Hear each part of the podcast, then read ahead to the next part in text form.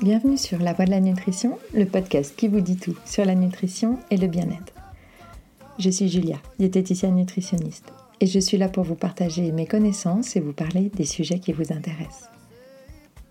Aujourd'hui, je vais vous parler de notre foie, un des organes majeurs de notre corps et de la nouvelle épidémie qui nous guette, la NASH, une cirrhose non alcoolique, aussi connue sous le nom de foie gras ou de maladie du soda. Nous parlerons anatomie un peu, malbouffe, prévention et solutions, mais aussi de zombies, d'usines, de stockage et de Maurice. Pensez à vous abonner et à partager ce podcast autour de vous. Cela m'aide énormément à le faire connaître. Je vous souhaite une bonne écoute.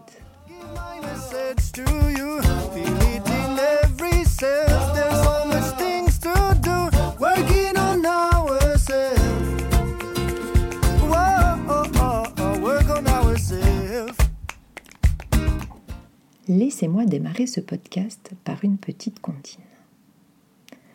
Il était une fois, dans la ville de Foix, une marchande de foie qui vendait du foie. Elle se dit Ma foi, c'est la dernière fois que je vends du foie dans la ville de Foix. Vous l'aurez deviné, nous allons aujourd'hui apprendre à connaître, à soigner et à chérir notre foie. Et ne vous faites pas de bile, cela n'est pas si dur que ça. Nous allons commencer par un peu d'anatomie car pour mieux comprendre l'importance et l'impact d'un foie en bonne ou en mauvaise santé, vous devez d'abord connaître son rôle dans notre vie quotidienne. Vous allez voir que cet organe, posé là, un peu en plein milieu de notre abdomen, au-dessus de nos intestins, en bas à droite de notre cœur, recouvrant partiellement notre estomac, d'un ton marronasse, d'aspect flageolant peu ragoûtant au premier abord, est en fait un fabuleux et indispensable allié de notre santé. Faisons le tour de notre foie en quelques chiffres.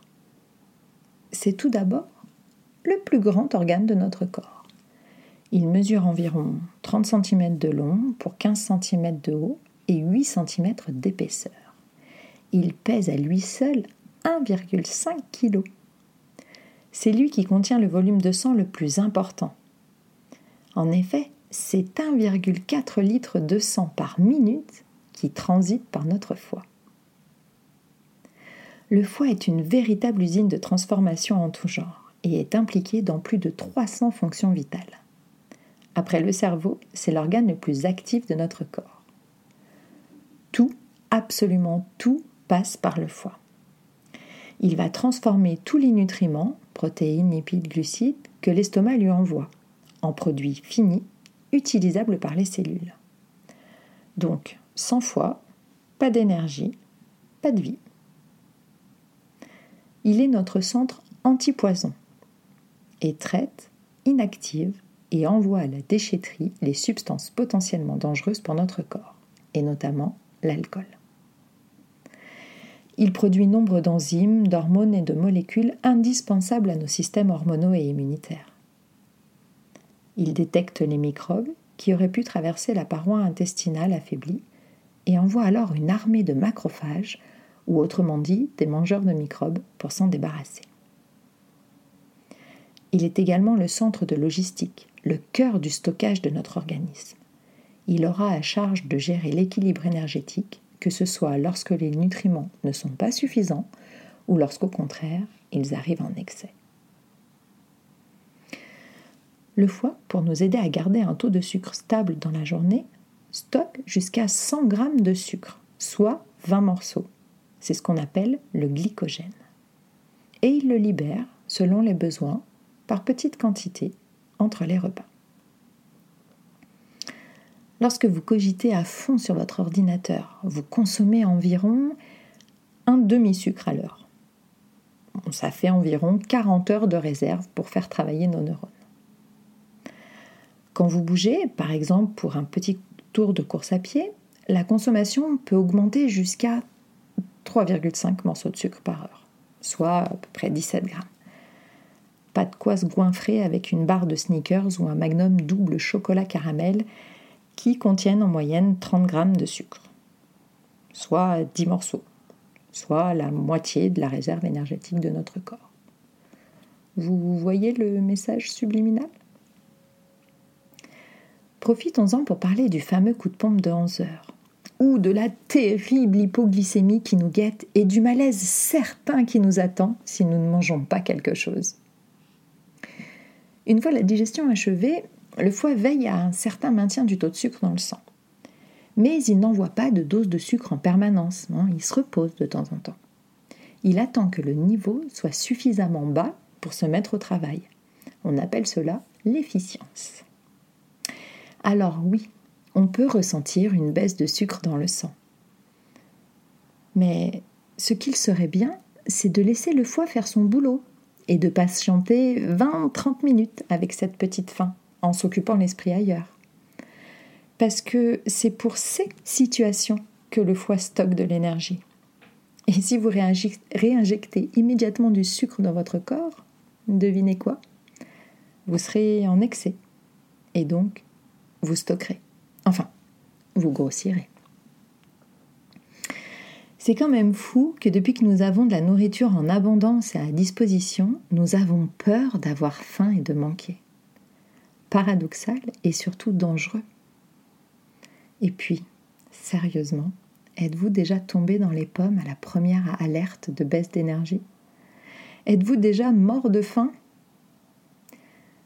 Sauf si des zombies m'écoutent, et dans ce cas, merci de vous signaler en commentaire car je serais curieuse de savoir ce que Rick est devenu. Je suppose sinon que la réponse est non. Et je vous rassure, le foie, une fois ses réserves de sucre vidées, utilisera ses réserves de gras, puis les réserves de gras du reste du corps, et donc aucun risque de famine à l'horizon. C'est le bon moment aussi, je pense, pour vous parler du foie gras de nos tables de fête. Dans la nature, les oies engraissent leur foie afin de constituer des réserves qui leur permettront de migrer pendant plusieurs semaines sans quasiment mettre les pattes à terre. L'homme a voulu reproduire ce schéma et s'est aperçu qu'en les gavant de figues au départ, puis de maïs, deux aliments très riches en sucre et non en gras, les foies de ces chers animaux grassissaient considérablement. L'homme, pourtant non migrateur, mais compatissant, a donc décidé de s'infliger la même chose et de s'auto-gaver de sucre en tout genre. Et c'est ainsi que la stéatose hépatique, le foie gras, a fait son apparition. Malheureusement, la finalité est beaucoup moins festive, mais nous en reparlerons un peu plus loin. On pourrait s'arrêter là, mais cet organe a encore un tour exceptionnel et unique dans sa manche. Il se régénère. Et oui, c'est comme la queue des lézards. Quand vous la coupez, elle repousse. Le foie est le phénix de notre corps, et heureusement, car contrairement au cœur, aux poumons ou aux reins, qui peuvent avoir une, alternative technique médicale via des machines ou des pièces de rechange, à l'heure actuelle, aucune technologie n'est susceptible de remplacer le foie dans ses innombrables rôles dans notre organisme.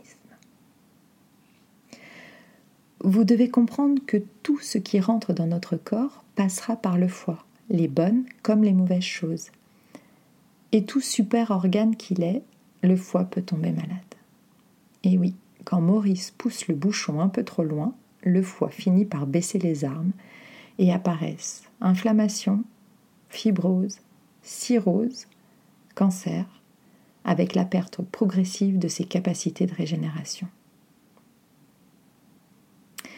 Le foie a une autre particularité que je ne vous ai pas encore dévoilée. Il est dépourvu de nerfs et donc ne peut pas nous faire mal. Enfin, le cerveau ne nous indique aucun signe de souffrance. Ce qui rend les choses vicieuses, car lorsqu'il fait mal, il est déjà souvent trop tard. On appelle cela une maladie silencieuse, qui explique pourquoi la découverte est souvent fortuite lors d'un bilan sanguin de contrôle ou à un stade déjà bien avancé. Les maladies du foie ont évolué, et si les hépatites virales reculent ainsi que celles dues à l'alcool, malheureusement elles sont remplacées par cette nouvelle inflammation du foie. La maladie du soda, la maladie du foie gras ou la NASH, qui est la forme la plus sévère. Le foie est surchargé de sucre au sens large du terme. Il ne peut plus le stocker sous forme de glycogène et se met alors à le stocker sous forme de gras. Le foie devient jaune, ses cellules se remplissent de gras. Le foie grossit. Et vous savez le pire dans cette maladie? Elle est évitable. Et oui, c'est bien notre comportement alimentaire moderne déviant qui a fait naître ce nouveau tueur silencieux. Imaginez-vous de nouveau le foie comme une usine qui fabrique avec les mêmes matières premières, les mêmes produits finis, selon des protocoles bien établis depuis des millénaires. Et puis, tout d'un coup, de nouvelles matières premières arrivent non identifiées, non comestibles pour certaines, et en quantité de plus en plus grande. Au début, l'usine s'adapte. Les machines, les cellules du foie gèrent les petits accros, les petits bouts de plastique mal fondus ou mal taillés. Ça passe. Mais au fur et à mesure, les erreurs sont plus grosses, plus nombreuses. Et là, tout déraille. La chaîne de production s'arrête, les machines cassent, l'usine perd en rendement et en efficacité. Tout tourne au ralenti. Certaines pièces ne sont même plus fabriquées. Et en plus, l'usine devient une gigantesque poubelle où s'entasse tout ce surplus. Les murs gonflent petit à petit, ne pouvant plus gérer l'arrivée incessante de ces nouvelles matières premières toxiques. L'usine, enfin le foie, devient alors malade. Il devient gras. On appelle ce stade la stéatose. C'est la première étape vers la nage. Épidémie émergente apparue aux États-Unis il y a une décennie, elle commence à atteindre notre vieux continent. En France, une personne sur cinq en serait déjà atteinte. Tout commence par un état inflammatoire, réponse à une agression, que ce soit alcool, malbouffe, médicaments, mais aussi virus état que l'on appelle hépatite. Le hit veut dire inflammation, comme dans bronchite, conjonctivite ou gastroentérite. Cet état peut être transitoire. On part alors de phase aiguë. Mais si l'agression persiste, l'inflammation devient chronique et elle entraîne des lésions, comme des cicatrices, altérant la qualité du tissu hépatique. Le foie devient alors fibreux et on passe au stade de la cirrhose. L'aggravation suivante est l'apparition d'un cancer. Que ce soit au stade le plus grave ou au stade de prémisse, avec seulement un foie gras, aujourd'hui il n'y a aucun médicament susceptible d'aider à faire machine arrière. Pas parce que la NASH est une maladie récente, mais simplement parce que faire disparaître le gras stocké dans le foie n'a d'autre solution que de perdre du poids et de s'alimenter de façon à soulager et à protéger notre foie. La seule solution médicale est la greffe de foie en dernier recours, avec tous les risques opératoires et de rejet que cela suppose. Et pour l'avoir vécu avec l'un de mes patients, la liste d'attente est très longue, les donneurs très peu nombreux et les cirrhoses non alcooliques loin d'être dans les critères prioritaires, malgré qu'aujourd'hui, soit la première cause d'atteinte hépatique. La solution, quel que soit le stade, est de faire maigrir notre foie grâce à l'alimentation. Et il n'est jamais trop tôt pour prévenir et pour agir. Voilà quelques pistes pour vous aider. Déjà, ce qui doit vous alarmer, une fatigue chronique, un état léthargique, un besoin d'énergie accrue pour effectuer des tâches habituelles. Une, fatigue supérieure à ce que vous avez l'habitude pour un effort physique connu. Bref, votre poids, foie est épuisé et vous avec. À cela peut s'ajouter un saignement régulier des gencives ou du nez en se mouchant un peu trop fort, des paumes de main rouges, des démangeaisons sous-cutanées. Bien sûr, ces symptômes peuvent venir d'autres raisons, mais il est de bon ton d'en parler à votre médecin si vous sentez que quelque chose cloche, car un simple bilan sanguin pourra vite tirer les choses au clair.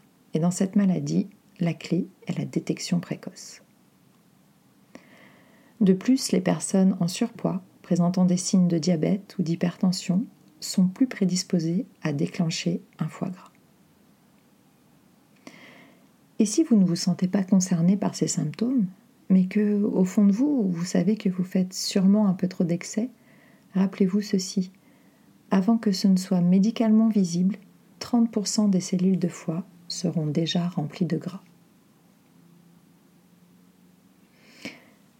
Parce que vous ne mangez jamais de dessert ou de chocolat, ni consommez de boissons sucrées ou alcoolisées, ou que vous faites du sport, ne vous croyez pas à l'abri. Le sucre se cache partout. Et le sport ne peut pas toujours tout effacer, et encore moins une alimentation médiocre. Et il ne doit pas être une excuse à la, malbouffe, à la malbouffe ou à la surconsommation calorique. Une pizza, c'est 6 heures de course à pied pour l'éliminer. Un croissant, 40 minutes ou 80 minutes de marche. Pour une grande frite, ce sera presque 50 minutes de course, autant que pour un beignet au chocolat. Ça fait réfléchir, non? Alors voici quelques conseils pour prendre soin de votre foie. Les aliments à bannir ou à fortement éviter en fonction de votre objectif et de l'état de votre foie. En priorité, tous les aliments industriels et ultra transformés. Ensuite, les produits et les édulcorants. Et par extension, les produits 0%, de sucre ou de gras. Même combat, même direction, la poubelle. Les boissons sucrées, jus de fruits inclus. L'alcool, bien sûr. Les fruits frais, à limiter à deux portions par jour. Attention aussi à l'automédication et la, surconsommation de médicaments comme le doliprane. Ces quelques recommandations permettent déjà une grande partie du travail de nettoyage. Mais pourquoi s'arrêter là? Voici donc quelques aliments et plantes qui peuvent favoriser la bonne santé de votre foie, en parallèle d'une alimentation variée, équilibrée et de saison. Le curcuma, à râper frais dans vos plats de préférence et à accompagner d'un peu de poivre pour favoriser son absorption et donc son action anti-inflammatoire. Le ginseng, le chardon-marie, le radis noir, des plantes bien connues pour leurs vertus dépuratives et amies du foie. Mais ces compléments doivent être considérés pour ce qu'ils sont, des aides, et non des pilules magiques. De par leur concentration importante en actifs, il est aussi important d'être extrêmement vigilant sur leur qualité et de privilégier des produits bio au traçage sérieux. Côté boisson, une infusion de romarin, un à deux cafés par jour et un ou deux thés verts pourront aussi apporter leur soutien antioxydatif et anti-inflammatoire au foie. Vous voilà averti et prêt à prendre soin de vous et de votre foie. Ce n'est pas une fatalité et vous avez toutes les armes dans vos fourchettes pour sortir vainqueur.